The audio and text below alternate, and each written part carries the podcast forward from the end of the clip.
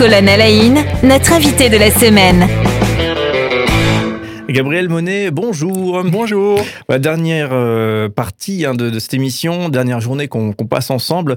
Vous êtes un habitué hein, de la radio, on le disait déjà euh, cette, cette semaine. Euh, nombreuses émissions qu'on trouve sur France Culture. N'hésitez pas, on, a un petit peu effleuré là, des sujets mmh. d'ailleurs ensemble hein, cette semaine, donc c'est passionnant. N'hésitez pas à aller les écouter. on parlait d'autres expériences aussi radiophoniques en Haute-Savoie, dans l'endroit où vous êtes implanté aujourd'hui. Alors, pour ceux qui vous retrouvent pour la première fois, on le rappelle, vous êtes professeur de théologie pratique, doyen de la faculté adventiste de théologie, donc qui situe, comme on disait, en, Haute-Savoie, également directeur du centre de recherche José Figel, c'est donc un centre de recherche en théologie euh, pratique. Théologie, euh, étude des textes bibliques et, plus euh, si affinité, voilà, pour schématiser très très rapidement. Aujourd'hui, c'est une tradition dans cette émission, eh bien, on, s'attarde sur le parcours de l'invité. On a une année qu'on va tout particulièrement explorer ensemble mais, mais avant ça, j'ai envie de, euh, de vous demander si, euh, justement, en tant que pasteur, en tant que, que, chercheur aussi en, théologie, vous avez du coup euh, beaucoup bougé, hein, vous avez été amené à, déménager, etc. Est-ce que c'est facile ça? Est-ce que c'est pas une, grosse contrainte d'un point de vue professionnel si on considère l'engagement en tant que pasteur comme un métier Est-ce que c'est pas difficile justement de devoir déménager pour des raisons professionnelles? C'est vrai pour d'autres métiers aussi, bien sûr. Oui, alors bah, c'est un choix qu'on a fait, enfin, que j'ai fait et qu'on a fait parce que très vite j'ai été marié, donc euh, on a fait à deux évidemment, parce que quand on déménage, on déménage en famille, puis après avec les enfants, euh, qu'on a fait consciemment. Euh, alors c'est vrai que depuis que je suis prof à Collonges, ça fait presque une quinzaine d'années maintenant, du coup on a plus déménager, donc ça tombait plutôt pas mal avec l'âge où c'est peut-être plus difficile pour les enfants, donc j'ai pas d'expérience négative à partager par rapport à ça. Mais sinon, c'est vrai que voilà, dans le parcours que, que j'ai eu, ça a été plutôt une joie. Et, c'est vrai qu'alors au niveau des déménagements, mais au niveau des, des, voyages, je suis amené à pas mal effectivement me balader par-ci par-là, invité ou autre. Euh, mais c'est euh, c'est euh, un élargissement. Moi, c'est comme ça que je vois. découvrir des, des, nouveaux horizons, c'est toujours très intéressant. C'est toujours plein de belles rencontres. Et donc voilà Parfois, au moment de partir, euh, ça, me, ça me coûte un petit peu de quitter la maison, euh, mes proches, ce que j'aime. Mais euh, dès que je suis sur le terrain, souvent, j'aime vivre les choses et c'est toujours un, plaisir. Puis je rentre avec plaisir aussi, du coup. c'est vrai que quand on voit, le, on imagine le pasteur, bien sûr, on voit l'engagement spirituel, on voit le, la vocation hein, qui, est là, mais on n'imagine pas trop que c'est peut-être une personne qui a fait le choix aussi sur le plan professionnel de peut-être déménager assez, assez régulièrement dans mmh. sa, sa, carrière, si on peut appeler ça comme ça. Ouais, mais en même temps, je crois que c'est un important, et, je pense qu'il y a une évolution à, ce titre-là. Euh, les pasteurs de, bon nombre de générations étaient vraiment 100% pour l'Église. Au, point parfois, je crois, de, négliger leur choix de vie personnel, leur, équilibre de vie, parfois aussi leur famille, il faut bien le dire. Euh, je pense que la génération d'aujourd'hui, de, de, pasteureux et de pasteurs, et peut-être que le ministère féminin a aidé dans ce sens-là, euh, fait qu'on cherche plus un équilibre quand même. On est pleinement engagé, je crois, beaucoup de pasteurs dans, dans, notre vocation finalement et dans notre ministère, euh, mais en, cherchant à se préserver des temps pour soi, des temps pour ses proches, des temps pour autre chose. Oui, c'est vrai que ça pourrait être une thématique. Est-ce que trop d'engagement, c'est pas ouvrir la porte aussi à, une chute à un moment donné sur un, sur un caillou qui va nous arriver dans, ou qui sera dans la chaussure Je le crois. Euh, alors, du coup, on pourrait parler longuement de votre parcours hein, professionnel, hein, qui on a déjà évoqué hein, donc en, tant que pasteur, puis après effectivement en tant que, que chercheur, vous êtes théologien, euh, mais j'aimerais tout particulièrement euh, vous interroger sur cette année 2013-2014. Alors, je, l'ai trouvé dans, sur votre site internet, hein, donc celui de, de, la faculté. Vous présentez cette année comme une année sabbatique pour vivre un voyage autour du monde en famille. Mhm. Alors, comment est-ce que quand vous avez eu l'idée, vous avez dit, allez, cette année-là, alors que vous étiez déjà directeur du centre de recherche, etc. Ah alors, pour, pour faire l'historique, c'est quand j'avais, je ne me souviens plus exactement, mais une vingtaine d'années. Et puis après, enfin, j'avais, je crois que j'avais commencé tout seul. Puis après, j'ai fait ça avec mon, ma femme, Stéphanie. Euh, on a fait une liste de choses à faire dans la vie. Euh, voilà. Euh, donc c'est, le genre de liste qu'on peut faire, etc. Et puis on s'est dit, allez, choses à faire dans la vie. Donc c'était très varié, de monter en haut du Mont Blanc, sauter en parachute, écrire un livre, faire telle chose. alors certaines j'ai fait, d'autres j'ai pas fait. Et dans la liste, il y avait faire le tour du monde. voilà. Et donc, euh, à un moment donné, on a, failli faire ça euh, à, la fin de mon premier poste pastoral, qui correspondait aussi à la fin des études de, ma femme. Et puis, euh, les circonstances ont fait que, à ce moment-là, j'ai été appelé pour être responsable des jeunes. Ma femme a trouvé un truc à, Paris, donc on a déménagé à Paris. Et puis, on s'est dit, bon, ce sera pour plus tard. Puis après, on a eu des enfants. On s'est dit, ouais, ça dérange pas. Au contraire, ça peut être une belle expérience à vivre avec les enfants. Et du coup, on s'est dit, il bah, faut qu'on se donne les moyens de notre rêve. Et donc, plusieurs années à l'avance, on s'est dit, quand est-ce qu'on pourrait faire ça? Et on, a voulu faire ça quand notre plus jeune fille, on a trois enfants, euh, serait suffisamment âgée pour être assez autonome et se souvenir du voyage, et l'aîné suffisamment jeune pour pas être ado rebelle encore, quoi. Voilà, donc on avait coché depuis plusieurs années, cette année 2013-2014, où notre plus jeune fille avait 5 ans et demi quand on est parti, et l'aîné avait 10 ans, et puis un garçon au milieu. Voilà.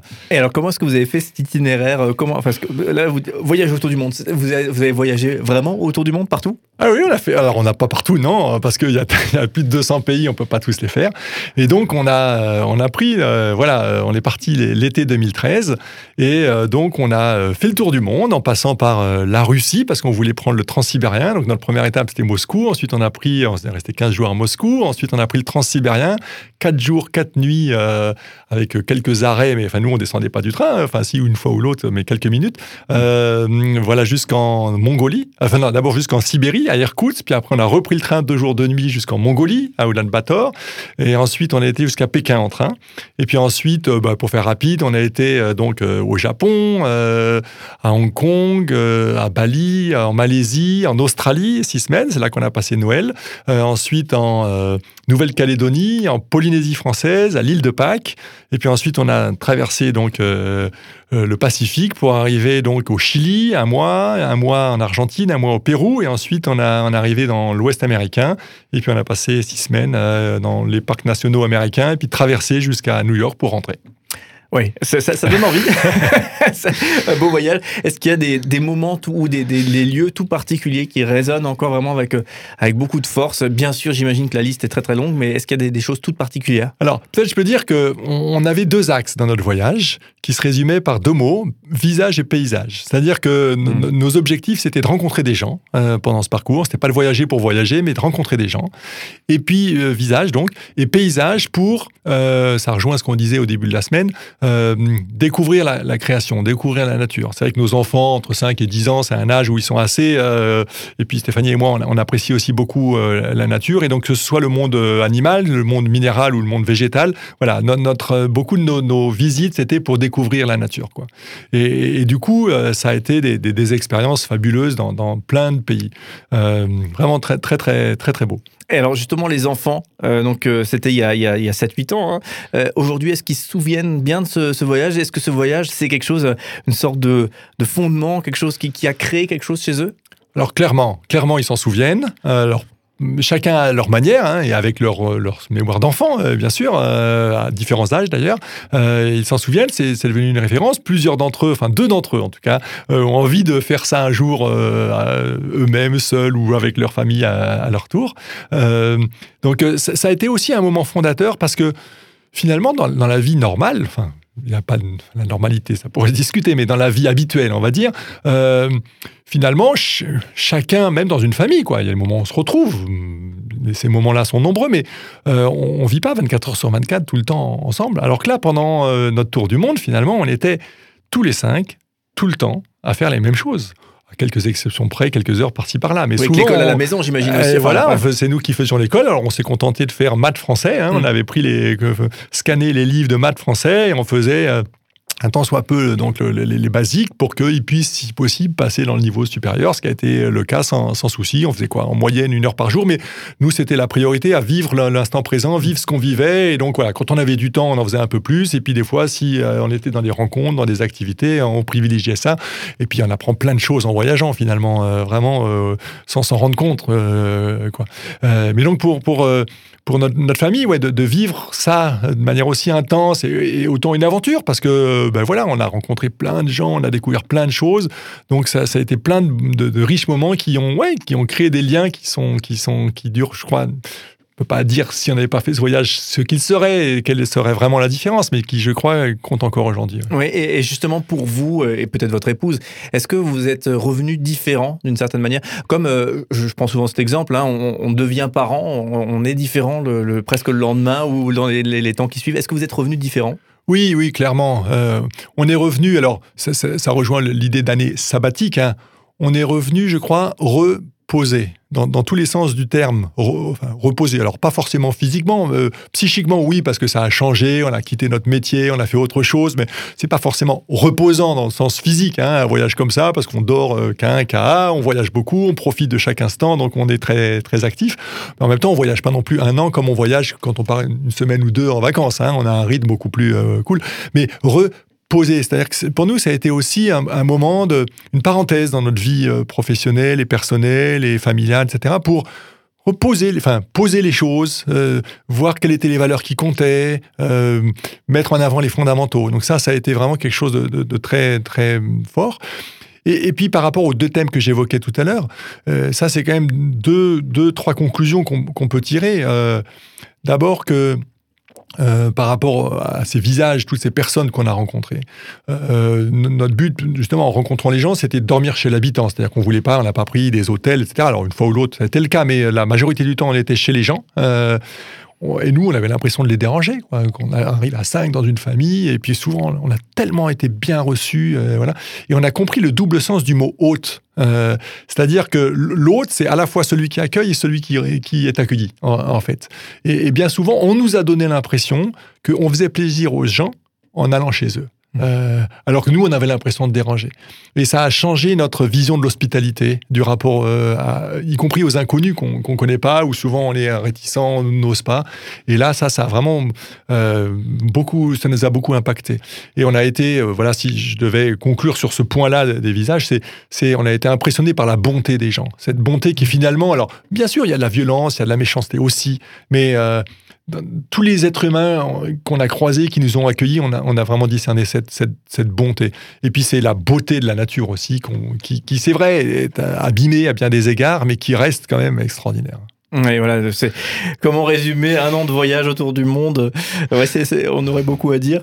Euh, et, c'est, difficile peut-être pour conclure, et ça, c'est pour être cocasse, est-ce qu'il y a, une grosse galère à un moment donné, quelque chose, euh, une petite anecdote que vous racontez facilement? Alors franchement, on n'a pas eu de problème majeur. Alors bon, Stéphanie dirait, ah, quand même, elle a attrapé la dingue en Polynésie, donc pendant une semaine, elle a eu de la fièvre et c'était pas rigolo.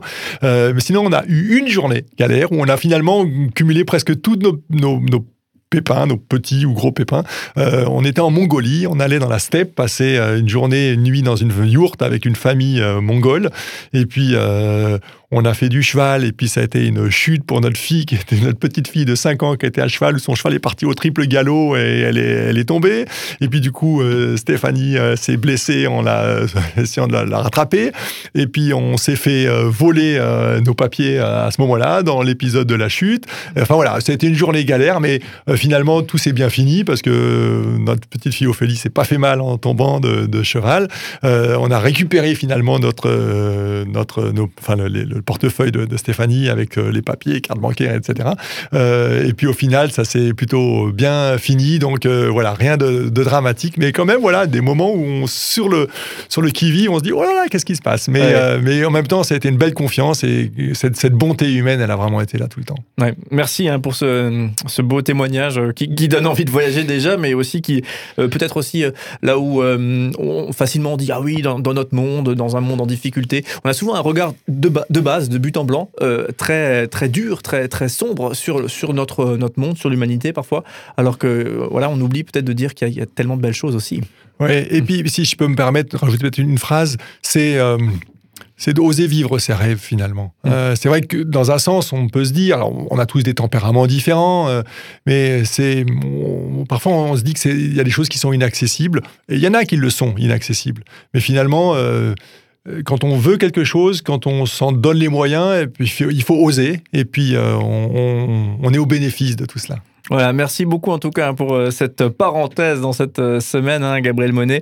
Euh, vous qui êtes professeur de théologie pratique, doyen de la faculté adventiste de théologie, donc qui est situé en Haute-Savoie, on l'a évoqué cette semaine. Je vous renvoie vers le podcast hein, si vous voulez effectivement en savoir plus. Il y a aussi un site internet hein, qui est très bien fait, campusadventiste.edu. effectivement, là on y trouve de toutes les informations justement sur, sur ce campus et aussi sur votre activité, Gabriel Monet. Merci vraiment d'avoir été notre invité toute cette semaine. Merci à vous pour l'expertise et, pour effectivement ce, joli témoignage-là pour euh, conclure sur cette année euh, sabbatique que vous avez vécue autour du monde, ce tour autour du monde que vous avez réalisé euh, en famille. Et au plaisir de vous accueillir à nouveau à l'occasion peut-être d'un prochain passage à, à Strasbourg ou dans la région. Avec plaisir. À bientôt. À bientôt.